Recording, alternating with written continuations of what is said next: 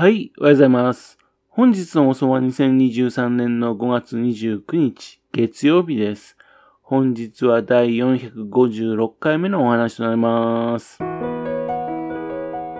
のチャンネルは福島県郡山市在住の特撮アニメ漫画大好き親父のぴょん吉が響きになったことをだらだらと話をしていくという番組です。そんな親父の一言を気になりまして、もしもあなたの心に何かが残ってしまったら、ごめんなさい。悪気がなかったんです。不幸にこの番組に興味持ってしまったら、ぜひ今後もごひいきのほどよろしくお願いいたします。コロナのね、流行る前なんですよね。5年ぐらい前ですかね。あの、会津美里町のね、あの、白井義隆さんのご自宅に伺ったことがあるんですよ。白井義隆さんはですね、の1956年に発足しました会津漫画研究会の現在の会長さんです。会津漫画研究会というのはですね、あの、たつのこプロのね、アニメ監督の佐賀博さんだとかね、あと手塚治虫さんのマネージャーをしたりですね、アニメ絵本などを考えた平井翔吾さんね、その方たちが作った会なんですね。研究会っていうだけありましてね、あの手塚治虫さんがね、3回会津に来たってことをね、それを、調べましてね。で、手塚治虫さんと会津の会について調べ尽くしまして、私たちの手塚治虫と会津とかいう本とかも出しておりますし、またと、会津ゆかりのね、作家について書いたですね、手塚治虫と6人、日本のレオナルド・ダ・ヴィンチ、鉄腕跡の誕生秘話だとかね、そういった本を出したりとかしてきた回です。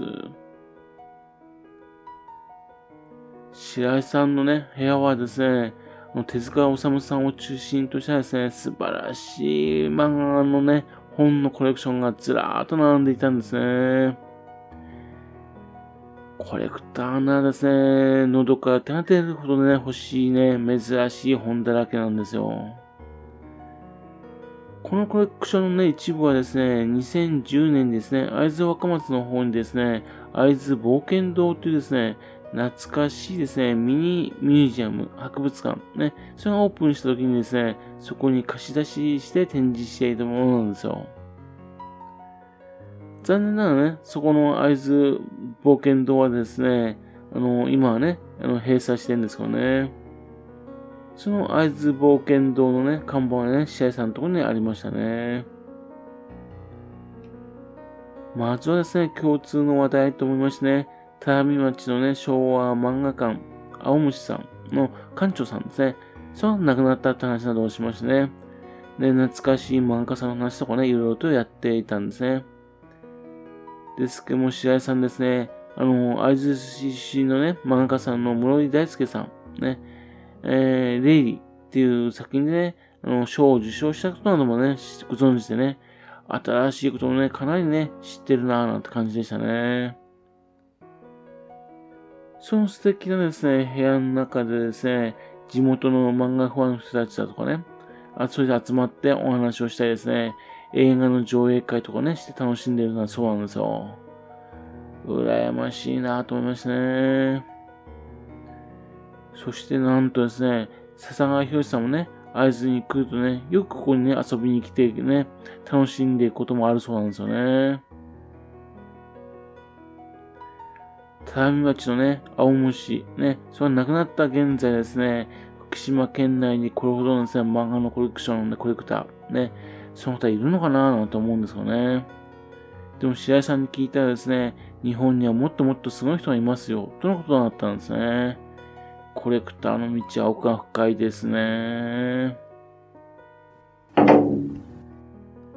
会津漫画研究会のね、研究した活動の内容ですね。あの、2016年、17年頃ですかね、会津の宣伝にも使われたんですね。あの、手塚治虫さんのね、キャラクターをつけたラッピングバスはですね、会津地方を走り回りましてね、また会津さん、会津でね、手塚キャラのね、スタンプラリー、そういったものが行われたんですね。また、手塚治虫さんにちなんですね、展示会を行ったりですね、手塚治虫さんのね、娘さんのね、手塚ルリ子さん、ね、その方をお呼びしましてね、お話をしてもらったりとかね、そんな風なイベントもやったんですね。試合さんとはですね、あの、佐々木博さんの記念館などを作ったらいいのになぁ、なんていうこともね、いや、話をして盛り上がったんですね。2時間ぐらいですね、いろいろな話をさせていただきました。非常に面白かったです。残念ながらですね、試合さんですがね、インターネット関係をしていないっていうんですね。っていうんで、メールとかもね、お送りできない状況なんですね。えー、まあ、ご、ご無沙汰しております。えー、コロナもね、落ち着いてきたんでね、またね、遊びに行きたいななんて思ってるんですね。試合さんどうされてんのかななんてね、何気なくですね、試合さんをね、検索したんですよ、ネットワークでね。そしたら驚きました。相変わらずお元気みたいです。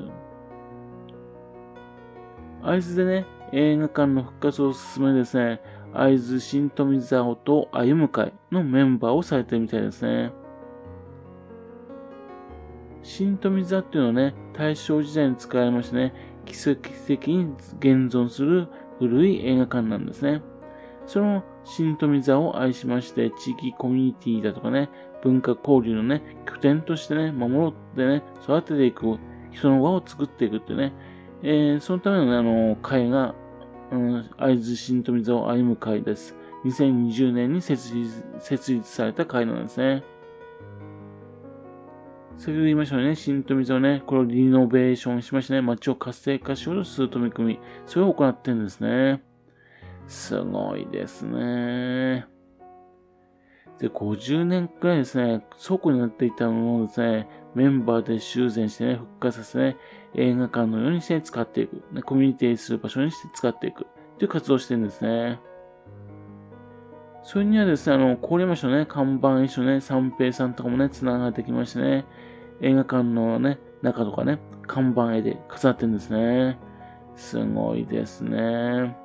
またそのメンバーでね、ドライブインシアターのね、上映会を行ったりですね、また映画のね、ポスター展、ね、そういったのも行ったりとかしてるみたいですね。で昨年にはですね、その活動がね、活発だっていうのでね、県内の古い映画館3館を巡るツアーなどもね、企画が出たらしいんですね。郡山駅をね、出発しまして、会津新富座に行きまして、その後ですね、ずっと小野浜の方に行きましてね、小野浜のグリーン劇場を見まして、その後、須賀川市のジブリ展を見まして、で、特撮アーカイブセンターに行って、その後本宮市の本宮映画劇場を見て、そして郡山市に戻ると。郡山駅に戻ると。そういうようなルートのね、ツアーを組んだんですね。で、途中ですね、バスの中では、ね、懐かしい映画を見ると。その風なツアーなんですね。またですね、あの、以前ですね、あのー、ね、うん、会津でね、あの男は伝えのロケを行ったという話をね、したこともあったと思うんですが、トラさんゆかりのね、会津柳津駅、ね、そこのところにですね、トラさんの案内看板、ね、案内看板をね、立ったりとかですね、またと、その路線のところでね、トラさんのコスプレのした方をですね、えー、ね、立ってもらいましてね、で、町おこしをしたりとかしている。ね。そんなですね、会津新富里歩む会をね、えー、参加してるらしいんですね。すごいですね。自分もね、あのー、看板一緒ね、三平さんとかね、まあ、柳津駅がね、寅さんのロケ地だとかね、元宮演芸劇場だとかね、自分もね、いろいろ知ってることなんですよね。えそれを組み合わせましてね、試合さんたちのようにですね、あのー、町おこし、そういったね、つなげる活動、そこまでね、全然してないですからね。自分よりですね、一回り以上ね、えー、年上のね、試合さんたちはね、このように活動していてね、これだけの、これだけのことしていると。自分もね、なんか頑張らなくちゃ、というふうに思ったんですね。まあ本当にね、試合さんたちのね、この映画の活動、こちらの方もね、応援していきたいな、というふうに思っております。はい。それではまた次回よろしくぴょん吉のお宅の話をお付き合いくださいね。本日も来てくださいまして誠にありがとうございました。